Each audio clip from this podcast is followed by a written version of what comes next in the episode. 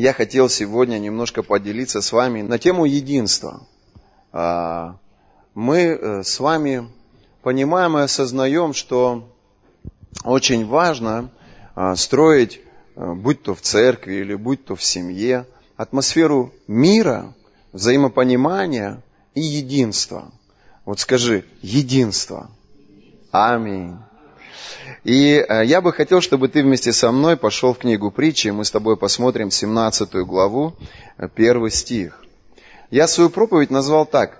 Раздоры – враги единства. Раздоры – враги единства. И а, книга притчи, 17 глава, с первого стиха, здесь написано. «Лучший кусок сухого хлеба, и с ним мир, нежели дом полный заколотого скота с раздорами». Вот кто со мной согласится в этом? Остальная половина людей не согласны. То есть вы живете в постоянном конфликте. Для вас обычная атмосфера это напряг это напряжение. Да? Вы чувствуете себя уютно, когда вокруг вас атмосфера напряжения? Нет. Лично я чувствую себя безопасно, когда я прихожу домой, а дома мир, шалом. Когда я прихожу в церковь, а в церкви мир. Когда человек бизнеса приходит к себе в офис, а там мир, шалом. Но я думаю, что Бог нас сотворил, и Он дал нам, вот, знаете, а, понимание того, что мы должны нести шалом, мы должны нести мир. Вот Библия говорит, что Царствие Божие, оно внутри нас. То есть Царство Божие, оно внутри нас, и оно, что Библия говорит? Праведность, мир и радость во Святом Духе. То есть, если мы будем смотреть на, значит, глазами Царства Божьего на дом Максима Владимировича, то мы должны понимать, что там в его доме Царство Божие представляет собой праведность Божью, мир Божий и радость во Святом Духе. Ни конфликты, ни раздоры, ни осуждения, ни постоянно, когда тебе или друг другу перечит кто-то.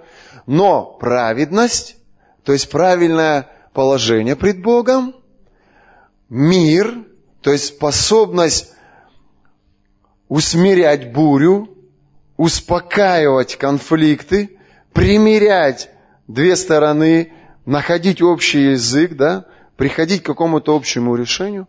И радость. Не депрессия, а радость. Аминь. Скажи, радость во Святом Духе. И вот сегодня я бы хотел поговорить о, о том, как нам сохранять мир. И вообще, нужно ли это для христианина. Итак, раздор. Я посмотрел в Википедии. Значение слова раздор. То есть спор, припирание, гнев, гневные несогласия. То есть, что такое раздор? Спор, припиная, припирание, гневное несогласие. Важно не то, как мы ведем себя на публике, как вы, а важно то, как мы ведем себя дома, в семье, в отношениях со своей женой или со своим мужем, в отношениях со своими детьми. Я замечаю порой, что мы люди, и нам порой свойственно одевать некую маску такую – маску благочестия, мило улыбаться. И держать себя правильно. При этом внутри порой мы можем гневаться и не соглашаться, раздражаться и злиться. И если дай волю нашим эмоциям, то мы все это выплеснем, весь этот негатив. И можем тем самым просто убить или покалечить, в лучшем случае, тех людей, которые рядом с нами. И вот, друзья мои, я верю, что мы должны идти глубже в нашем мышлении и в нашем сердце и научиться усмирять эту бурю внутри себя. Научиться не лицемерить в том плане, что наша внешняя жизнь, это должно быть отображение нашей внутренней жизни. То есть то, какими мы являемся внутри, мы такими должны быть внешне. Аминь. А в обратном случае Библия дает этому определение лицемерие, лукавство, ложь. Вы со мной? И мы все через это проходим. Кто-то уже на том уровне отношений с Богом, что ты научился обуздывать свой язык. Библия говорит, что не то оскверняет человека, что входит в него, но то, что выходит, оскверняет человека. Если ты подумал обо мне плохо, я этого не увидел, и ты в моих глазах святой. Но если ты начал говорить обо мне плохо, я это и увидел, и услышал, и это тебя оскверняет. Есть, друзья мои, несколько, знаете, таких шагов в внутреннем изменении. Первое, мы учимся контролировать свои слова и действия, но при этом внутри нас может бури, бурлить буря. Второй уровень – это мы научаемся приводить мысли и сердце свое в правильное отношение пред Богом, и мы пресекаем внутри себя конфликт, если мы знаем, как нужно правильно вести себя. И, и э, Татьяна сегодня свидетельствовала, она говорила, что есть младенчество да, во Христе, есть юношеский возраст во Христе, когда мы самоутверждаемся, когда мы э, пытаемся всем показать, что мы уже знаем, как оно правильно должно быть. Нам родители не нужны, советы родителей нам ни к чему. Мы уверены в том, что мы в этом а, правильно поступаем. И есть зрелость. И вот зрелость – это когда внутренняя часть твоя, она настолько, вот как э, Олеся сегодня свидетельствовала, она настолько вот в состоянии покаяния, в состоянии смирения постоянно пред Богом, что что у тебя внутри уже даже и эмоции какие-то негативные не поднимаются. Кто со мной? Я знаю, что женщины, которые в браке больше 30 лет, в опыте э, со своим мужем, они приходят к этому вот э, ценой вот этих прожитых лет, и они говорят, да смысла нет уже ему перечить. Лучше сделать так, как он говорит тогда всем хорошо в доме будет. Даже если он не прав, все равно судьба его научит. Или Бог ему покажет. И в итоге, что происходит в этом доме? В этом доме нету раздоров. В этом доме нет разногласий. В этом доме нет войны. В этом доме нету грубости, хамства, оскорбления. В этом доме сохраняется единство, мир, безопасная такое, безопасная такая атмосфера. Аминь. Знаете, за эти годы я увидел одну такую вещь. Когда мы формируем команду и набираем людей, будь то бизнес или будь то служение, то есть как, или, и, или может быть ты планируешь построить семью или еще что-то, то мы всегда очень внимательны к людям. Люди все хорошие. Повернись своему соседу, скажи, ты хороший. Нету плохих людей. Но есть скверный характер. А есть хороший характер. И вот одни люди, они, знаете, они несут мир. А другие люди, они несут постоянную какую-то вражду. Они всем недовольны. Они на всех, знаете, ищут какие-то недостатки. И этим людям нужно менять свой характер. Этим людям нужно смотреть на Христа. Этим людям нужно от чего-то избавляться внутри себя. Для того, чтобы они чувствовали себя спокойно и безопасно со всеми. Аминь. И когда мы, работая например, выполняя какую-то работу, формируем рядом с собой команду, то мы очень внимательны к тому, как человек ведет себя. И порой ты берешь людей, и, и если вдруг я замечаю, что этот человек, он начинает приносить раздоры, то есть он начинает сталкивать людей лбами, говоря плохо или неуважительно о ком-то. Ну, вы же взрослые люди, да, понимаете, о чем идет речь? Он одному сказал плохо про Алексея, и говорит, Алексей, Олеся плохо о тебе говорила. Она говорила, что ты несерьезный молодой человек. И постоянно обливаешься с ног до головы каким-то деколоном. К тебе подойти просто невозможно. И Алексею это не понравилось. А потом этот человек подходит к Олесе и говорит, обрати внимание, Алексей что-то как-то на тебя плохо смотрит. Мне кажется, он тебя не уважает. И между этими людьми что происходит? Происходит конфликт. Они даже, может быть, и никогда не общались друг с другом. Она, может быть, даже понятия не имеет про его одеколон. А он даже и не подозревал, что она о нем плохо думала. Ну, просто пришел человек раздора и посеял в ее сознание негатив относительно одного, и в ее сознание негатив относительно другого. Знаете, есть такие люди, сплетники. И они говорят, и не сами не понимают, что говорят. Просто у них сущность такая внутри, от которой им нужно всем избавляться. Для этого церковь и существует. Чтобы прийти сюда, будучи несовершенным, будучи грешником, осознать и увидеть свои недостатки, покаяться пред Богом и попросить, чтобы Божья благодать изменила нас в этом. Аминь. И Его любовь, она настолько сильна и могущественна, что Он берет нас вот таких разных, берет нас вот с такими вот от, пятнами грязными и производит некую удивительную божественную работу, освобождая нас от каких-то грехов и пороков. Аминь. И вот они, мы все несовершенные. Через кровь Иисуса Христа через жертву Иисуса Христа меняемся от славы в славу, от веры в веру. Аминь. Воздай Богу славу. Когда мы замечаем подобного рода действия со стороны людей, мы обычно общаемся с ними, мы приходим к ним и выводим их на откровенный разговор. И мы говорим, не конфликтом призывает нас Бог. Бог призывает нас к миру. И если мы хотим строить команду, в которой будет единство, то мы не должны позволять себе говорить негативно друг о друге, а тем более делать это в тайне. Потому что в этом есть некое лукавство, в этом есть некое коварство. И это приносит разделение. Вы со мной? Можете себе представить, если женщина выходит замуж за мужчину, который постоянно настроен враждебно, который не видит в ней плюсов, а видит только одни минусы, и постоянно эти минусы в ней подчеркивает. Скажите, в этом семье будет единство?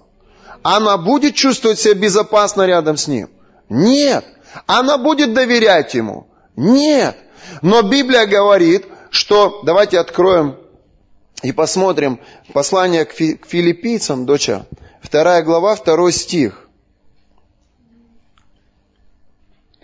Послание филиппийцам, вторая глава, второй стих.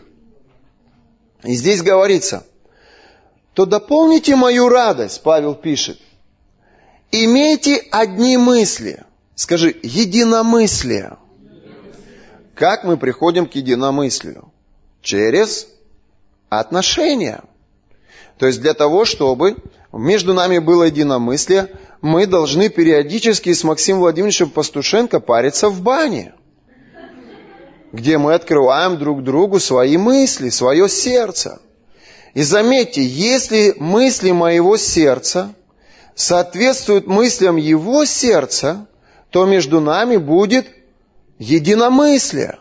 Если мы будем ценить одинаково то, что ценит Бог, если мои ценности будут соответствовать Его ценностям, то между нами будет единство. А единство – это залог мира.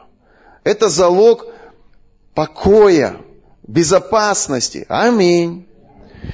Если нету отношений, то ты даже и понятия не имеешь, какие ценности у этого человека. И когда мы формируем команду, будь то бизнес или служение – то для нас это очень важно увидеть, какие же ценности в жизни этого человека.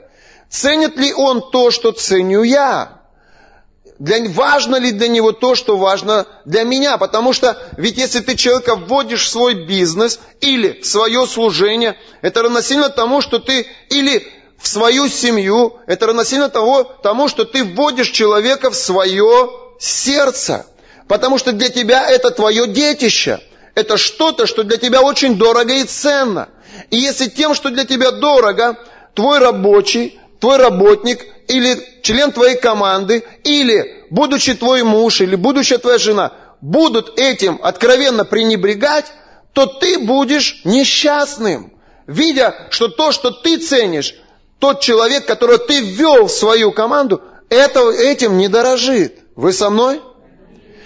Итак, для того, чтобы сохранить свою семью, или свое служение, или свой бизнес, мы должны быть очень внимательны к тому, чтобы люди, с которыми мы планируем прожить всю свою жизнь и родить детей, или люди, с которыми мы планируем а, всю свою жизнь работать, они не были людьми, которые приносят раздор, которые приносят разделение. Вы со мной? Ведь я верю, что то, что вы строите, это проект не одного года. Я верю, что, что то, что вы строите, это очень долгосрочный проект. И, возможно, на этому ты готов отдать и посвятить всю свою жизнь. Павел, он говорит, то дополните мою радость, имейте одни мысли, имейте ту же любовь, будьте единодушны и единомысленны. Там, где единство, там доверие. Там, где единство, там помазание. Там, где единство, там безопасность. Там, где единство, там рост. Но где нет единства, друзья мои, там нет Бога. Почему? Потому что наш Бог единый. Я хочу, чтобы вы открыли Евангелие от Матфея, 18 главу, и мы посмотрим 19 стих. Евангелие от Матфея, 18 глава, 19 стих. Там, где есть единство, там всегда будет благословение. Аминь. Интересно, Бог двинулся относительно этого автомобиля. Я помню, Бог сказал мне, пророчествуй. И я начал пророчествовать. Мы берем автомобиль в реабилитационный центр. Нам нужна машина в служение. Нам не хватает транспорта. А, у многих из вас есть машины, и я благодарен, что многие из вас отзываются своими автомобилями служить. Кто-то ездит в аэропорт, кто-то ездит в Артем, кто-то... И, и все открыты для этого. Вы все очень жертвенные люди. Вот. Но есть несколько автомобилей, которые служат круглые сутки в церкви. Это мой автомобиль, автомобиль диакона, в любое время дня и ночи он подрывается и летит уже на протяжении 10 лет, куда ему скажешь лететь, за свой счет. И, и, и этого не хватает, и хотелось еще одну машину. И когда мы начали за это молиться, Денис встал на колени, и каждый день, я помню, проповедь была, Виктория проповедовала на тему «Строй свою веру». И эта проповедь, она коснулась тогда моего сердца. И Денис стал на колени и каждый день начал молиться за это. Спустя какое-то время звонит Лидия Леонидовна и говорит, Данил Владимирович, я хочу, может быть, вот уже под конец своей жизни сделать хорошее дело, помочь в служение взять машину.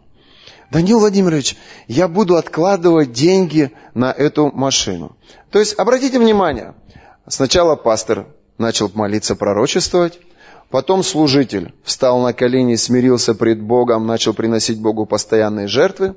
Потом Лидия Леонидовна услышала Божий призыв и согласилась откладывать денежку на этот автомобиль. Потом Максим Владимирович звонит и говорит, есть работа, и дает работу. Мы заходим на эту работу, и вот он автомобиль, он стоит здесь у нас под окном. Прекрасная машина, мне она очень нравится. Сегодня на ней, наверное, повезут барабаны. Но представьте себе, если бы между этими людьми не было бы единства, если бы между этими людьми был бы раздор. Ну, к примеру, Денис бы сказал, да какой, какая машина, реабилитационный центр, да где мы заработаем столько денег? Ерунда! А Лидия Леонидовна бы сказала, деньги на машину, в служение.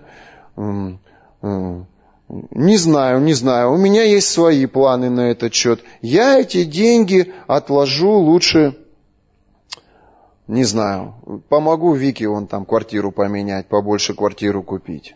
У нее свое как бы. А Максим Владимирович подумал и решил, работу в реабилитационный центр, да там сегодня 10 человек, завтра 5, сегодня выйдут, завтра не выйдут. Найму-ка я лучше неверующих на работу. И у каждого из них свое мнение по поводу подобной вот этой ситуации. То есть нету единства во мнении, нету согласия в одной цели, нету взаимопонимания между этими людьми. И в итоге здесь бы стояла дырка от бублика сейчас. И барабаны бы они повезли с Ванечкой. А так они повезут на двух машинах. Вы со мной? То есть единство это что-то, что позволяет нам войти в благословение. Аминь.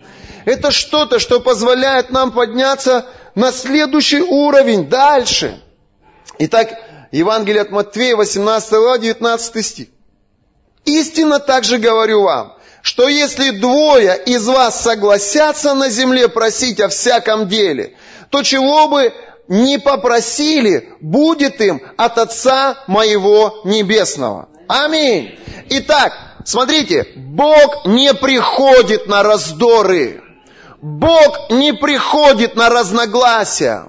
Бог не приходит на конфликты. Бог приходит на согласие, на единство. И в этом всегда есть сторона, которая, возможно, просто смиряется. Просто подчиняется или соглашается.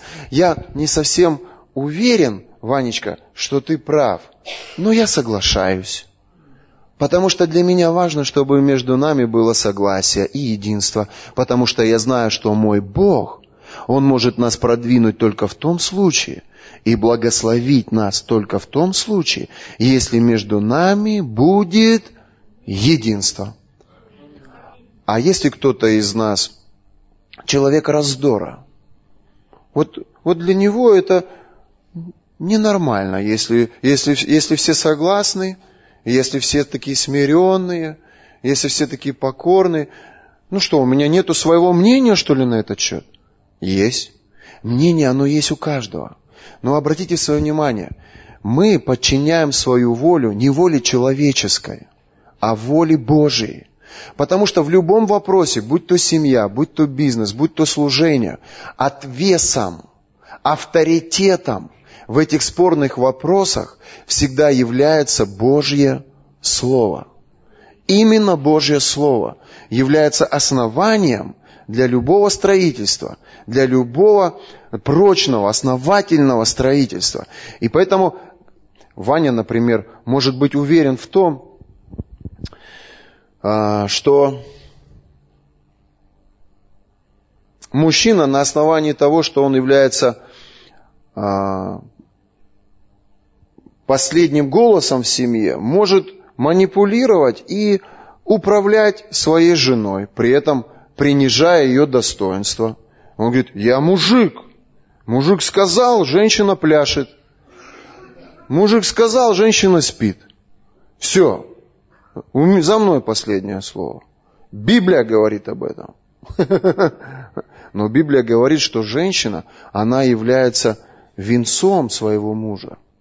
А венец, корона, она в бриллиантах, в сапфирах, в изумрудах. То есть там не сопли на этой короне. Там не грязь. Там камни драгоценные. Аминь. Поэтому отношение мужчине к женщине должно быть каким? Уважение должно быть. Почитание должно быть. Доброе отношение. если она видит это доброе отношение, она легко смиряется. Она подчиняется. Я думаю, что в этом зале все женщины знают, что они должны подчиняться своему мужу.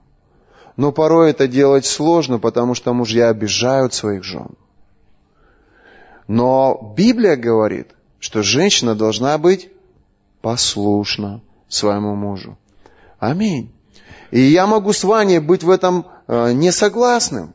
Я могу сказать, Вань, да безусловно, твоя женщина, она будет тебе подчиняться, она должна подчиняться тебе. Библия говорит об этом. Но если она будет чувствовать, что ты ее обижаешь, не уважаешь и принижаешь ее, а, то ей будет очень сложно подчиняться. Ты будешь ее в буквальном смысле этого слова насиловать. Кто понимает, о чем идет речь? То же самое в отношениях между подчиненными и руководителем. То же самое в отношениях между детьми и родителями. То же самое в отношениях между паствой и пастором. То же самое в отношениях между женой и мужем. То есть мы должны с вами понимать одну такую вещь, что для того, чтобы та сторона, которая должна быть послушной, чтобы ей было легче идти в смирении, в послушании, с твоей стороны, которую Библия определила как власть над этими меньшими, должно быть уважение. Аминь. Если люди будут чувствовать, что, они, что, что ты их ценишь, они будут легче подчиняться. И вот теперь вызов всему обществу. А что делать с теми людьми, которые осознанно несут сплетни, которые приносят разделение, которые осознанно несут раздоры, конфликты, которые рвут тело Христа или рвут бизнес на части. Что делать с этими людьми? Кто скажет? Молиться, общаться. Безусловно, с ними просто надо разговаривать. Просто надо разговаривать. Ребят, мы строим команду, и для нас команда – это целостность, это кулак, это, это что-то, что является неким ну как сказать, в бизнесе что такое команда? Ну как основание, наверное, да?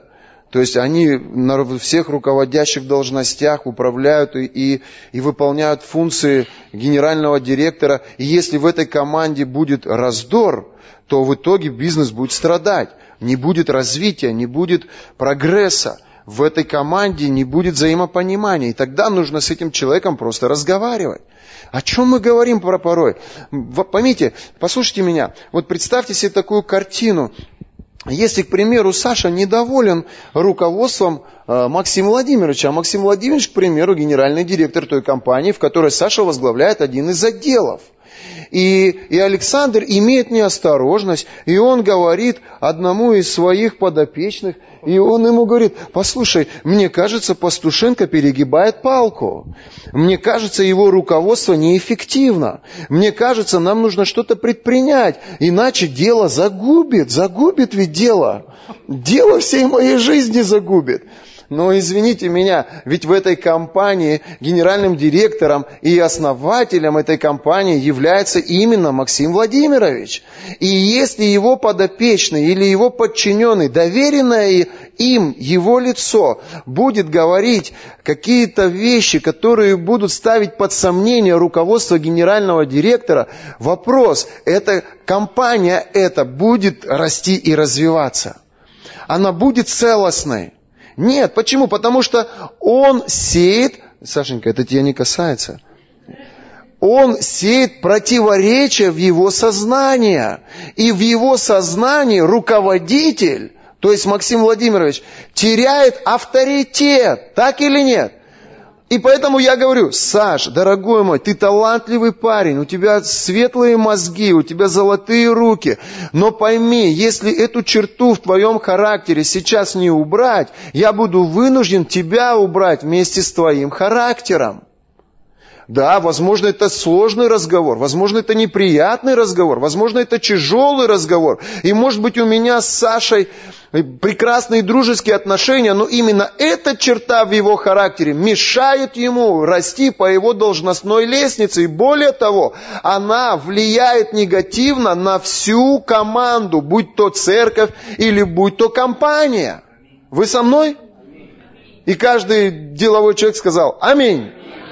Хорошо, а теперь домохозяйки, послушайте меня. Представьте себе, что это мама, а это ребенок, а это папа. И мама говорит своему ребенку что-то неуважительное относительно его папы. Скажите, эта семья, она будет целостной, крепкой, дружной.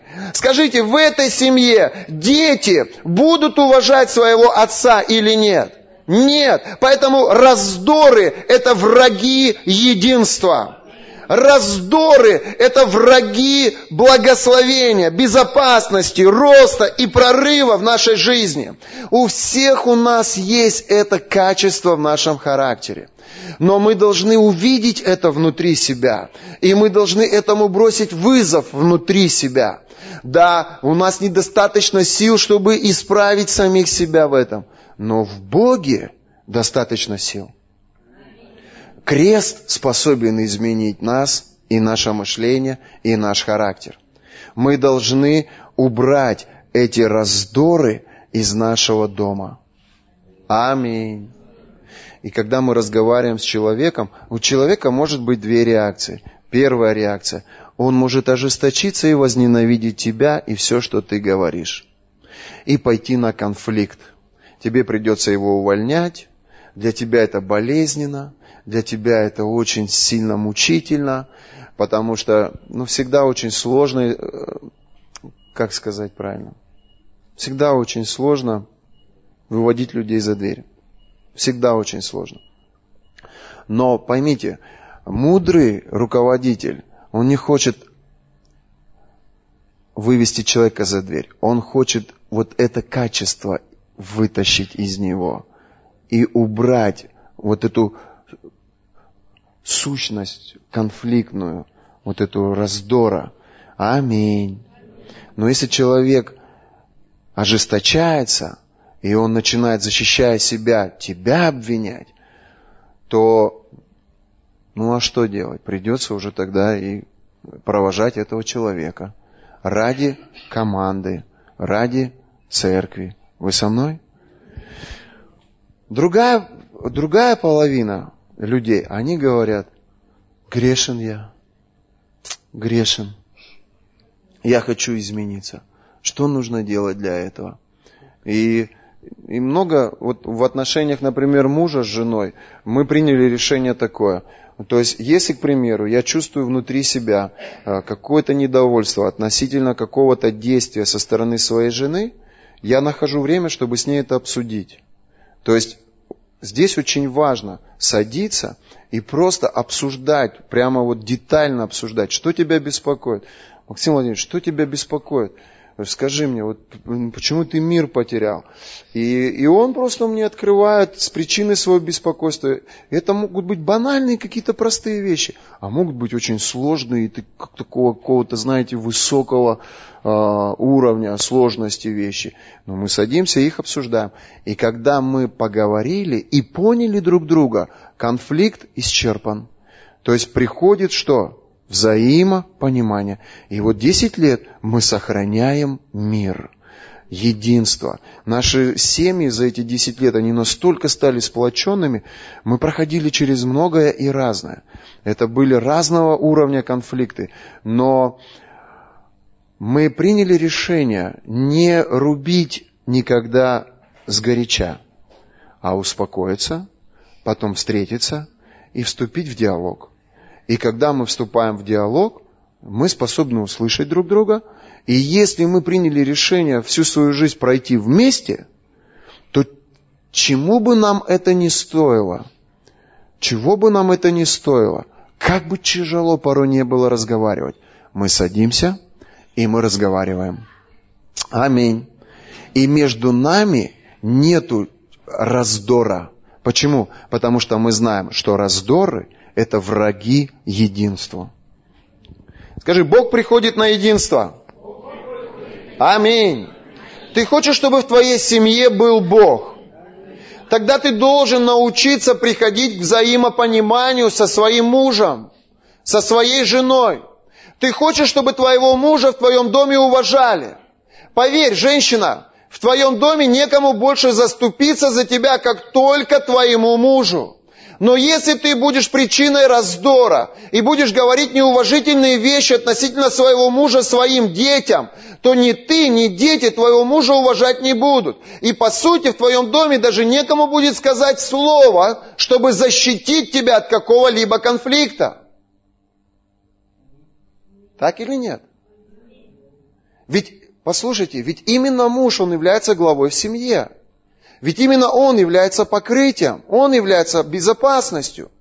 И если мы говорим о единстве, то мы ведем себя вот как. Лидия Леонидовна, прожив всю свою жизнь со своим мужем, она всегда поднимала авторитет своего мужа в глазах своих детей.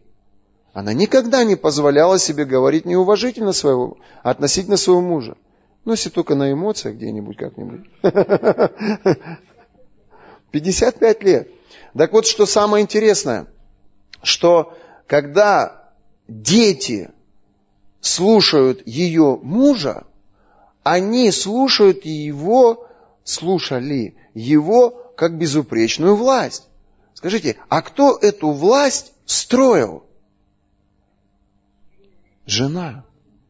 Именно жена. Кто-то слышит меня? Именно жена.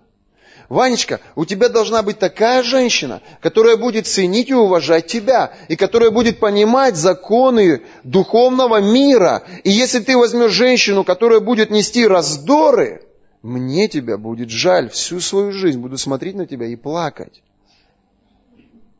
Эта женщина, она должна нести уважение. То есть, вы со мной? Вот я э, еще пример такой приведу. Ну, коль уж мы семья, я уже так на личности перешел. Вот Сергей Петрович. И Лариса, вот я часто являюсь свидетелем, она порой несет модель в своей, в своей семье, своей семьи. И, а, и порой вот я являюсь свидетелем, как Лариса поднимает авторитет Сергея Петровича. Она так возвышенно о нем говорит всегда. Сергей Петрович, а особенно, когда, мы, когда Сергей Петрович еще был не спасен, когда он грешником был. И Лариса, она так поднимала авторитет своего мужа, что я порой даже боялся к ним в гости ехать. Думаю, что там за Сергей Петрович такой? Думаю, она прямо поднимала его авторитет. И вы знаете, что интересно? Если жена поднимает авторитет своего мужа, скажу вам еще одну вещь. Бог обитает в хвале и в славословии своего народа поклонение наше Богу строит его авторитет. Как ты велик, ты прекрасен и велик. Что мы делаем? Возвеличиваем Бога. Когда мы возвеличиваем Бога в обществе, то это общество, оно воспринимает Бога как Бога. То есть того, который достоин поклонения. Почему люди уважают Бога в нашем собрании? Потому что мы возвеличиваем Его. Мы поднимаем Его авторитет. Аминь. А если мы начнем его бесславить, если мы начнем его оскорблять, если мы начнем его унижать, Бог в этом собрании авторитета не будет иметь. И вы будете позволять себе говорить такие же слова и петь такие же псалмы. Но если вы, видя, как мы возвеличиваем своего Бога, принимаете Его как того, который достоин хвалы и поклонения, у вас уважение к Нему, так как Он нами возвеличен. Жена делает то же самое. Она может возвеличивать мужа, а может его принижать и оскорблять. Если она в присутствии своих детей возвеличивает своего мужа, то слово мужа для детей будет авторитетно. Не все женщины сказали аминь. Да, возможно, ты привыкла господствовать и властвовать, но это не та позиция, которую тебе дал Бог. Твоя позиция – это послушание и смирение. И вот здесь вот важно понять, очень важно понять, как защитить себя от раздоров, как защитить и, и выстроить это единство. Здесь очень важно, чтобы мы разбирались в позициях власти. Я хочу показать вам вертикаль власти. Давайте, Викуль Верунечка, откроем послание к Ефесянам, 5 глава, 23 стих. мы все пришли с вами из мира. И мир, он нам диктует свои условия. И каждый в этом мире живет так, как ему удобно. Но, друзья мои, не все живут правильно. И порой дети, они берут пример со своих родителей. И если, скажем, в этой семье женщина принижала своего мужа, и, и, и потом, если ребенок вышел из этой модели, то он непроизвольно строит и воспроизводит ту же самую модель. Я видел, как это происходит. И вы, взрослые люди, вы, вы прекрасно меня понимаете. То есть она даже специально выбирает себе мужа, которым она может легко управлять. Она говорит налево, он пошел налево. Она говорит направо, он пошел направо. Она говорит стоять, он стоит. Но это неправильно. Вы со мной? Это так же, как неправильно, если Ева живет с Евой. Или Адам спит с Адамом. Это также неправильно. Но кто сказал? Кто эти правила диктует нам? Мы, христиане, берем для себя основанием Слово Божье. Бог сказал. Бог говорит. Итак, давайте посмотрим на вертикаль власти. Ефесянам 5 глава 23 стих. Потому что муж есть глава жене, как и Христос глава церкви, и он же спаситель тела. Итак, кто глава жене? Муж. А кто глава церкви? Христос. Смотрите, вот она вертикаль власти. Для того, чтобы... Я заметил одну такую вещь. Вот я встречаюсь с людьми порой, у которых внутри, знаете, такая враждебная, конфликтная Э, конфликтный, враждебный настрой. И общаясь с этими людьми, ты видишь, что это прекрасные люди. В их жизни больше плюсов, и может быть 2-3 минусика на эти 50 плюсов. Но вот в этих двух-трех минусиках, знаете, такая сущность внутренняя, когда они видят в муже недостаток какой-то, в его характере или в его мышлении, они норовят взять лидерство, оп, его под себя. Или когда они видят, вот как мы говорили на этом примере между, ну, в команде, какой-то недостаток в своем э, начальнике, используя свое преимущество, ну скажем, в этой сфере, они более праведные – они раз и дискредитируют власть своего начальника в том обществе, с которым они работают. Вот есть вот такие люди. Здесь есть такие люди? Поднимите руку. А есть кто понимает меня, о чем я говорю? Вот смотрите. И вот знаете, в чем конфликт? Андрей, смотрю на тебя, потому что знаю, что у тебя есть команда людей, с кем ты работаешь. Вот Максим, вот мне очень интересно. Денис, вот послушайте меня, вот смотрите, человек-то хороший, нельзя потерять его. В нем, в нем плюсов-то больше, чем минусов. И, и команду он делает более сильным, потому что у него есть дары, которые работают и обогащают в целом все наше предприятие.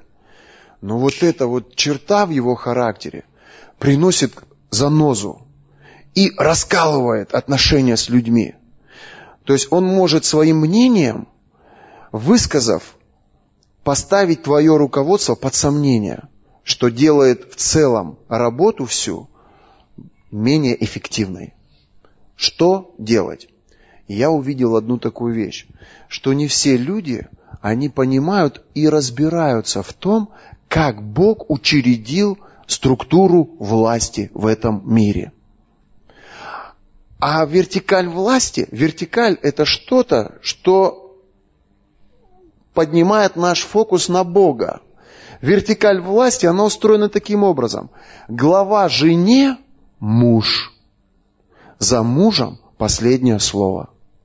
И если муж что-то делает неправильно, ты жена, у тебя нет власти исправлять мужа. У тебя есть способность которую ты можешь использовать. эта способность, ты должна высвобождать его жизнь с позиции послушания, с позиции помощника. Как разговаривает помощник со своим, скажем, директором? Максим Владимирович, простите меня, пожалуйста, мы бы могли поговорить с вами? Да, конечно. Вы знаете, я думаю, вы очень э, продуктивный молодой бизнесмен. И для меня честь работать с вами. И правда, я, я счастлив работать с вами в вашей команде. Но если для вас может быть сложно утром приезжать к 8 часам в офис, позвольте я буду приезжать. Позвольте, я буду открывать офис рано утром и принимать людей, рассаживая каждого там на свои места. Ну, к примеру, если он, ну, к примеру, допустим, ложится в три ночи, а просыпается не раньше, чем в десять, и это есть в его характере, и он понимает, возможно, я не говорю, что это есть у него, он может встать в любое время, когда это надо. Но, к примеру, допустим, и как, с какой позиции подошел его человек? Он подошел с такой позиции помочь ему, возвысить его, усилить его в его слабой стороне. В этом не было сарказма, цинизма, в этом не было осуждения.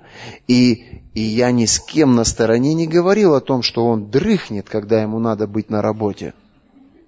Вы со мной? Вы понимаете это?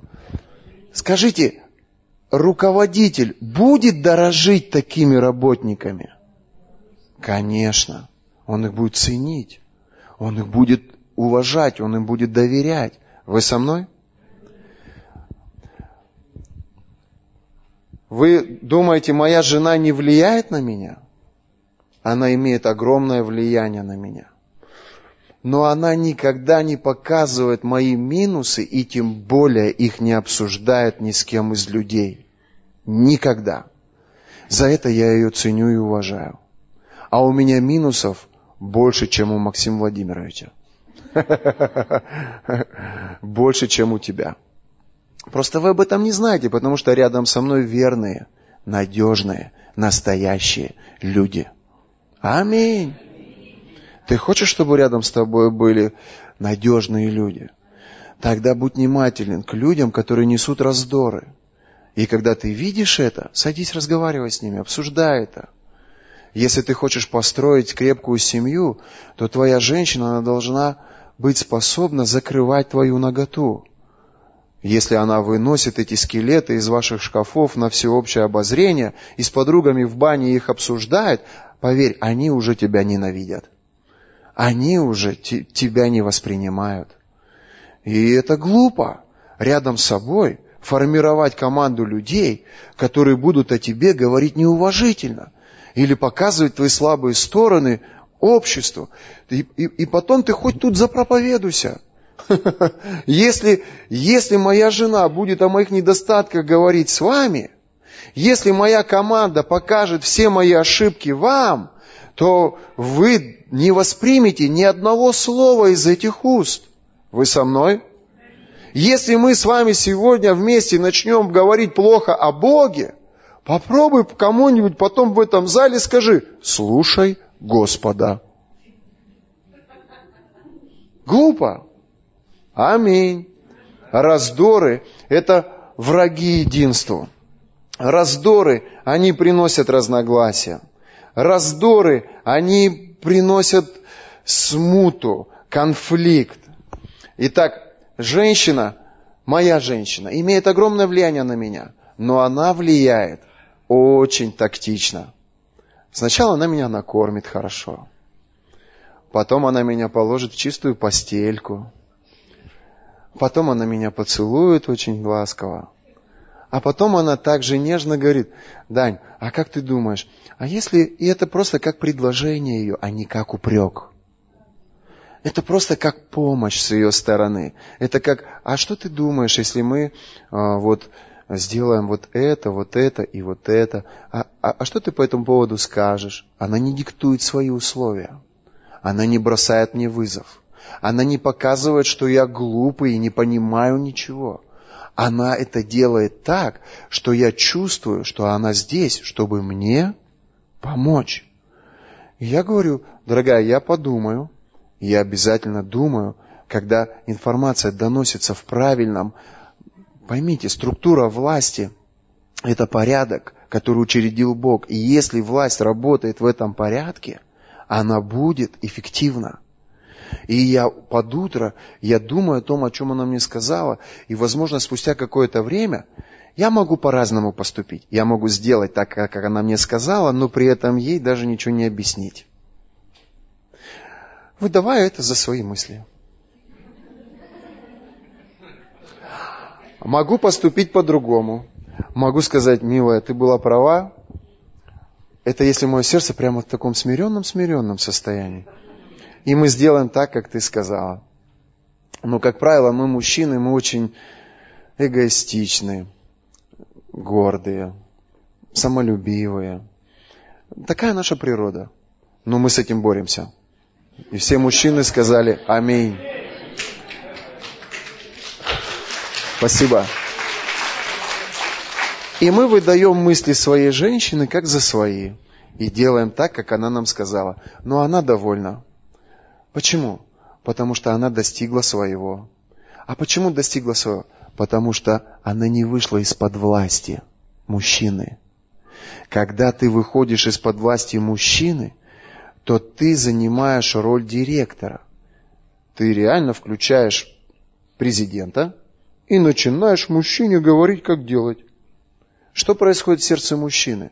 Ну, если это, конечно, мужчина. У него внутри включается блок. И он начинает делать наоборот. Чтобы тебя смирить, женщина. Чтобы доказать, кто в доме хозяин. Мы будем делать вот так. И он ломает всех. Он ее ломает, он детей ломает. И он ставит э, под угрозу служение или бизнес. Только потому, что женщина вышла из-под власти. И стала вести себя так, как она не должна вести себя.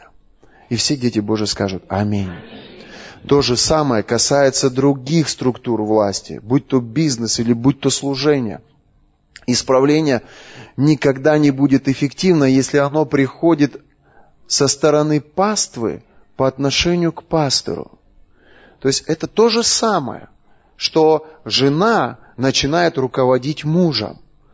Но если со стороны паствы люди подходят к своему пастору с позиции помощника, мы же смотрим на вертикаль власти, кому глава, а, Христос глава церкви, а в церкви Бог учредил апостолов, пророков, евангелистов и пасторов. Это роль мужа. И паства – это роль жены. И, и Максим Владимирович – вот я его уважаю за это. Да я вообще всех ребят тут уважаю. Наша команда, это люди просто вот такого правильного духа, которые разбираются в этой структуре власти. Они за мир, они за согласие. И когда они подходят к своему пастору, они не, не тычат его в его ошибки. Они не осуждают его, они, они не критикуют его, они не берут над ним ну, как сказать правильно, власть. А что они делают? Они приходят с предложением. Например, Сергей Петрович мне звонит, я ему попросил, чтобы он приготовил для Артема э, стаканчики для причастия. И я забыл про эти стаканчики и уехал. И человек раздора, он бы мог, знаете, позвонить и сказать, да что это за безответственность такая, Данил Владимирович, ты же должен быть авторитетом. Твое слово должно быть законом. А ты своих слов не держишь. Я тут уже с этими стаканчиками тут неделю у себя на работе. То есть, что это? Это человек просто взял и поменял субординацию. То есть, он встал над тобой. Но это неправильно. Сергей Петрович человек мудрости, он позвонил, говорит, Данил Владимирович, я тут уже неделю жду, когда вы ко мне заедете со стаканчиками, за стаканчиками. Я говорю, ой, Сергей Петрович, я забыл, прости. Да, ничего, ничего, просто знайте, что я тут, и стаканчики тут, и, и вы в любое время можете заехать. И это совершенно другой формат отношений. Аминь. Я благодарен, Сергей Петрович, тебе вот за твою мудрость. И с такими людьми хочется работать. И таких людей хочется привлекать в свое дело. Аминь. Потому что это люди правильного отношения. Они за мир, а не за конфликт. Они за единство, а не за разделение. Они против раздоров. Они люди, которые, которые понимают, что Бог, Он приходит туда, где есть единство. Аминь. 1 Петра, 5 глава, с 5 по 7 стих. Вы что-то получаете, мои дорогие? 1 Петра, 5 глава, с 5 по 7 стихи. Также и младшие, повинуйтесь пастырям. Все же, подчиняясь друг другу, облекитесь смиренно мудрям, потому что Бог гордым противится, а смиренным дает благодать. Мужчины, когда женщины начинают проявлять свою строптивость и переходят э, границы в отношениях, вот с, стирая эти грани субординации, скажите, что движет ими, гордость или смирение? Гордость. Если Бог противится гордым, у меня вопрос, а что у вас внутри в этот момент? Вы готовы слушать ее? Что, у нас больше женщин здесь, чем мужчин? Нет. Если женщина стирает эти грани субординации, у тебя внутри противление. Аминь.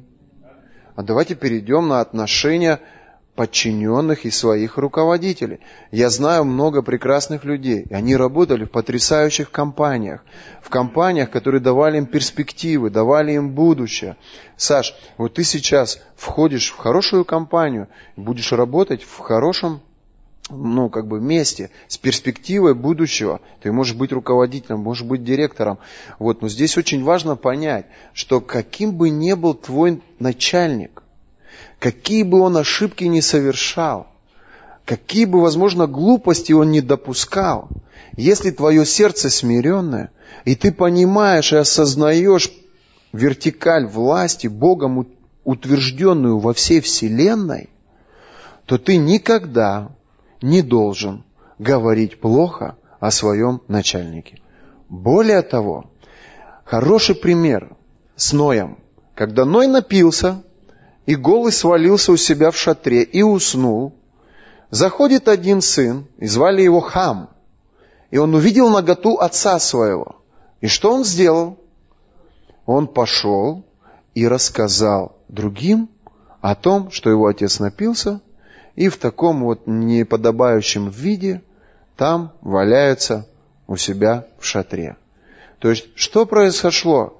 То есть, Хам, сын, разрушил авторитет отца в сознаниях тех людей, которым он говорил негативно о своем отце.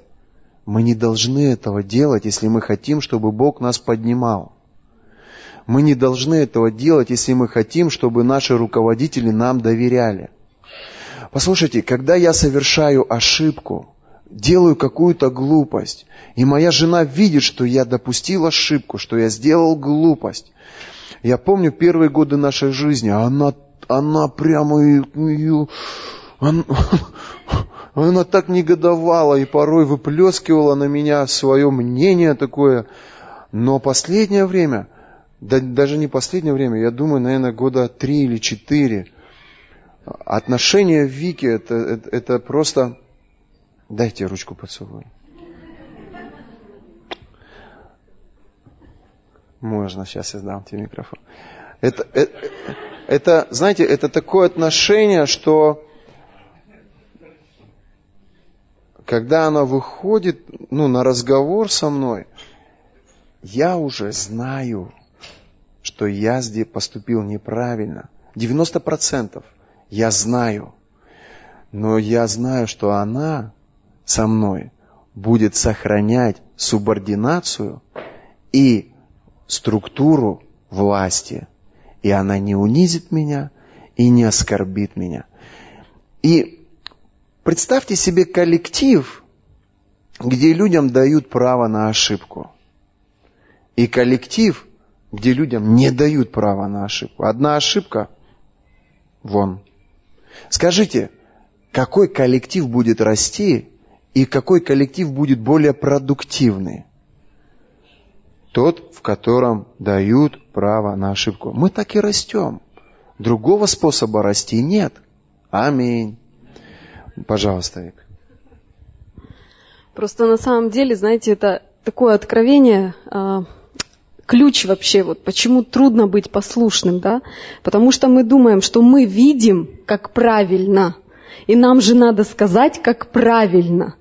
Но знаете, откровение в чем? Откровение в том, что исправление, оно никогда не приходит снизу. То есть, как бы я там ни бунтовала, что бы я ни делала, даже если я видела, что мой муж ошибается, и я хотела его исправить, то Бог всегда был на его стороне. И когда я ждала подвоха и думала, вот, сейчас я ж говорила, а Бог всегда был на его стороне. Знаете почему? Потому что у нас не хватает откровения о том, что Бог способен сам, если нужно, научить, и сам, если нужно, показать, что Он в чем-то ошибается. То есть из-за нашего недоверия Богу мы начинаем бунтовать. Но сила в том, что на самом деле Бог настолько всемогущий, что когда ты встаешь в ту позицию, которую Бог для тебя предназначил, то ты себя чувствуешь при этом спокойно. Потому что если Богу нужно, то Он исправит моему, моего мужа. И я могу только к Богу прийти, точно так же, как Сара. Вы помните, когда Авраам там делал какие-то вещи, и Сара к кому шла? Она к Богу шла. А Бог приходил к Аврааму и говорил, Авраам, послушай Сару. И моему мужу часто очень пророчествовали разные люди, говорили, тебе надо слушать свою жену. То есть, когда ты находишься в правильной позиции перед Богом, ты доверяешь Богу и ты знаешь, что исправление всегда приходит сверху. Так же, как мой муж, он как пастор, то я знаю, что даже если он чем-то ошибается, то Бог не даст мне супер-пупер откровения, как пастве исправить свою, ну, своего пастора. Для этого у Бога есть епископы, начальствующие епископы. И когда я занимаю неправильную позицию, то это начинает меня истощать. Почему люди становятся больными, злыми? Их это истощает, потому что Бог им этого не давал. Бог говорит, слушай, я тебе вообще этого не давал. Твоя позиция просто быть в смирении, в послушании. Все, и успокойся, и жить легче становится. Аминь. Аминь. Притча 17.1, мы начали с этого стиха, тут написано, «Лучше кусок сухого хлеба, и с ним мир, нежели дом, полный заколотого скота, с раздором». То есть представьте себе церковь, в которой есть изобилие жертв. И люди, они несут эти жертвы. И у нас свое здание, и у нас потрясающий ремонт, и у нас потрясающий свет, аппаратура, и все здорово, и, и жертвы большие там в этом доме. Но если в этом доме конфликты, ссоры, разногласия, люди грызутся друг другом, люди сталкивают друг друга, люди не доверяют друг другу, то зачем нам такая церковь? Или семья? Там может быть изобилие, но они постоянно враждуют друг с другом. Он говорит сыну негативно о матери. Она говорит дочери негативно об отце. Они за, за завтраком не могут найти мир и конфликтуют и враждуют друг с другом. Но, друзья мои, люди не могут быть счастливы в подобном обществе. Аминь. Поэтому раздоры – это враги единству миру, в раздоры нам ни к чему. Поверни своему соседу, скажи, нам это не надо. Аминь. Пусть мы даже будем очень скромненько в своем помещении, может быть, не на самой дорогой аппаратуре, и может быть, не при самом дорогом свете, но в мире, в любви, шалом, Аминь. Итак, единство – это решение. Просто однажды мы приняли решение с Викторией, что мы не будем конфликтовать. И если даже приходит какой-то конфликт, то мы его будем садиться и решать. Аминь. И, и мы приняли решение никогда ни с кем не говорить плохо друг о друге. Никогда не принижать авторитет мамы в отношениях с ребенком или авторитет папы в отношениях со своим ребенком. Аминь. Вы со мной? Итак, Иоанна 17 глава с 20 по 23 стих. «Я молюсь не только о них, но и о тех, кто поверит в Меня по их слову, чтобы все они были одно. Как Ты, Отец, во мне, и я в Тебе, пусть и они будут в нас, чтобы мир поверил, что Ты послал Меня. Я наделил их славой, которую Ты дал мне, чтобы они были одно, как и мы с тобой одно. Я в них, а ты во мне. Пусть же они будут в совершенном единстве. Обратите внимание, Иисус, Он убеждает, Он молится Отцу, и Он говорит, я вижу, что им очень важно понять одну такую вещь, что структура вертикальной власти является фундаментальным откровением для построения отношений со своим начальством, со своим мужем и со своими подчиненными. Аминь. Есть вещи, которые Богом тебе делегированы. И ты не можешь выходить за грани вот этой воли. То есть, если ты в воле Божьей, то Божье содействие, оно будет при тебе. Если жена, она в смирении перед словом мужа, то Бог, Он даст понимание и даст мудрость, как правильно донести до мужа ту информацию, которую жена хочет до нее донести. Аминь. Я молюсь не только о них, но и о тех, кто поверил в меня, по их слову, чтобы они все были одно, как Отец во мне и я в тебе, пусть и они будут в нас, чтобы мир поверил, что ты послал меня.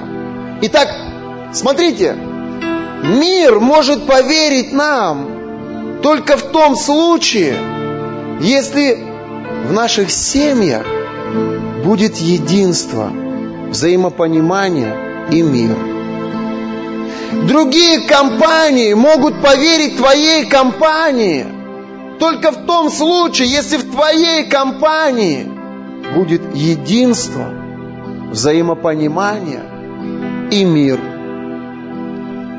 Другие церкви будут уважать нас и будут давать нам возможность влиять только в том случае, если они, видя нас, будут видеть в нашей церкви единство, взаимопонимание и мир. Правильное отношение детей к родителям. Правильное заботливое отношение родителей к детям. Почему говорят, что церковь, семья – это ячейка общества?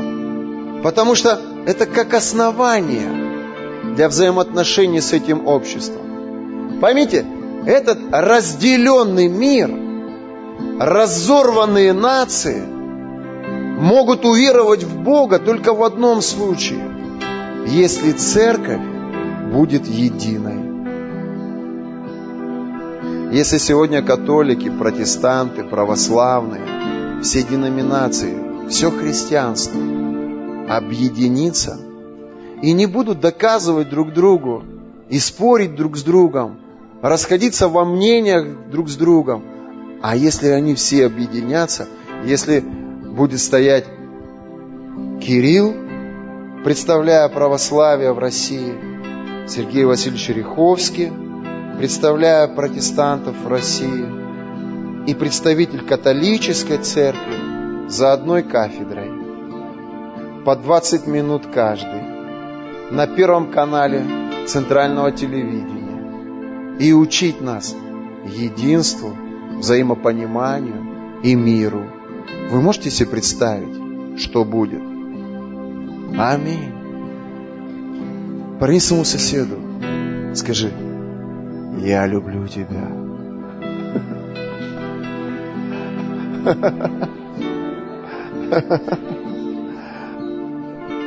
Блаженны кроткие, потому что они наследуют землю. Быть кротким – это значит занимать правильную позицию, позицию власти. Блаженны миротворцы, потому что они будут названы сынами Божьими. Миротворцы – это люди, которые приняли решение не враждовать с Богом.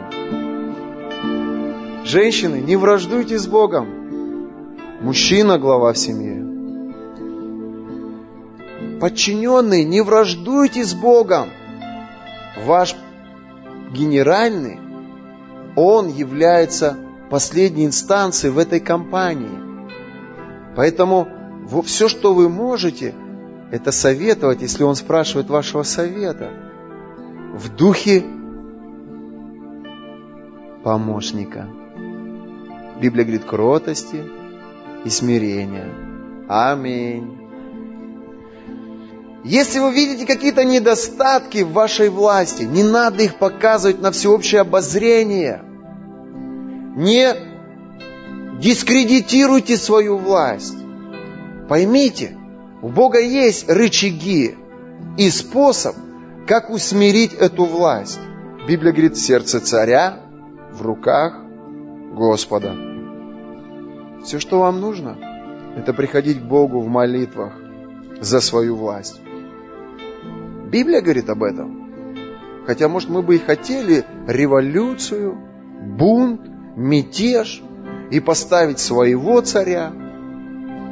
Вон, Дмитрия Дудакова поставим царем, и всем будет хорошо. Но мы смиряемся под крепкую руку Божию. Мы понимаем, что бунт, мятеж, выйти за территорию, которую Бог отвел нам, это, выйти в, это пойти вне воли Божией. Я это понимаю. Ты это понимаешь. И поэтому мы просто смиряемся пред Богом и молимся за свои власти. Вы со мной? Я благодарю Бога, друзья мои, за каждого из вас. У нас потрясающая церковь. У нас замечательные люди. У нас люди, которые возвышают ближнего выше себя. Такая хорошая атмосфера. Я когда приезжаю в находку, я наслаждаюсь вот этой Божьей благодатью. Библия говорит, что Иисус есть лоза, а Отец Бог виноградарь, а мы ветви Его. И мы, как ветви, мы призваны к тому, чтобы приносить плоды. Аминь. И Библия говорит, что пребывающий на лозе, он будет всегда плодоносным. Плод – это плод измененного нашего характера – долготерпение, любовь, милость, кротость, смирение, послушание. Чем больше времени мы проводим в Иисусе, тем больше плодов Духа Святого внутри нас. Больше любви, больше терпения, больше кротости. Аминь. Я предлагаю сейчас встать. Настен, пожалуйста. И когда мы будем поклоняться, давайте просто вот Позволим Иисусу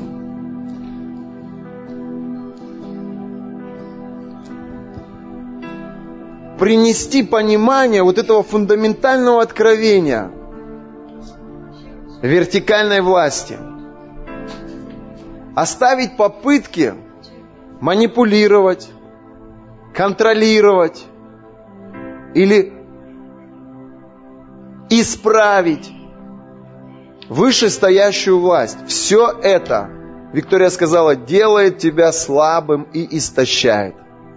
Бог тебе не доверял этого. Просто смиритесь. Жены, простите своих мужей. Жен, мужья, простите своих жен.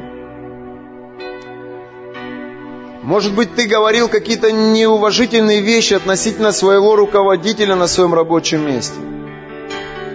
Отпусти это, отдай это право Богу. Не ты ставил этого человека, и не тебе его исправлять. Это не твоя компетенция. Все, что тебе нужно, это благословлять его. Если ты в его команде, твоя цель, твоя задача помогать. Если ты будешь хорошим, мудрым помощником своему руководителю, этот же руководитель однажды доверит тебе больше. Господь, во имя Иисуса Христа, я благодарю Тебя. И я молю Тебя во имя Иисуса, пусть это Слово, оно глубоко растворится в нашем сознании, в нашем сердце. Я благодарен Тебе за атмосферу единства. Я благодарю Тебя за каждого члена команды в нашем служении. Я благодарю Тебя за каждого прихожанина. Я благодарен Тебе за эту семью. Я молю Тебя во имя Иисуса, наполни нас благодатью. Я прошу Тебя, позволь, позволь, позволь, позволь принять еще от Духа Твоего Святого.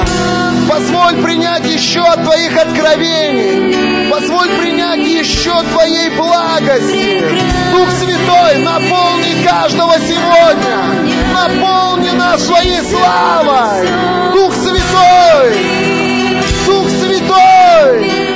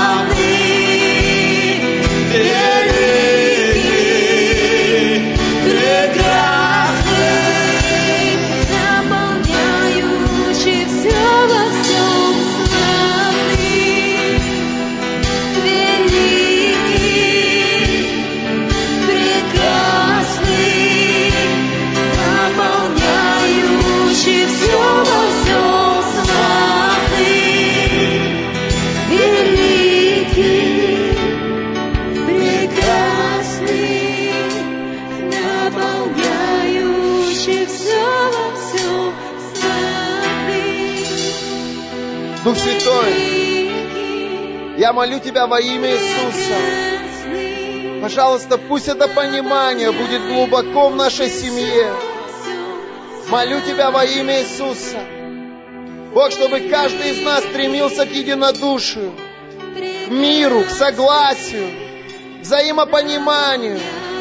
Отец, во имя Иисуса Христа, мы понимаем и осознаем, что мы несовершенное общество, но мы также, Господь, осознаем, что кровь Иисуса Христа омывает и очищает нас от всякого греха.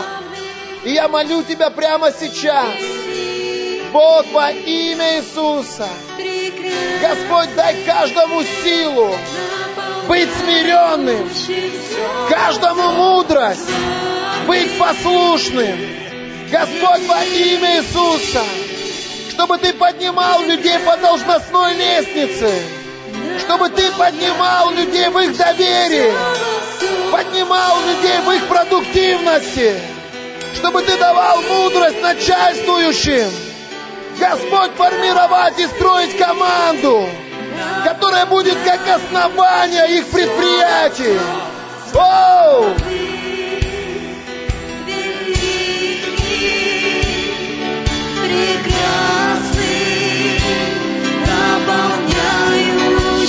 to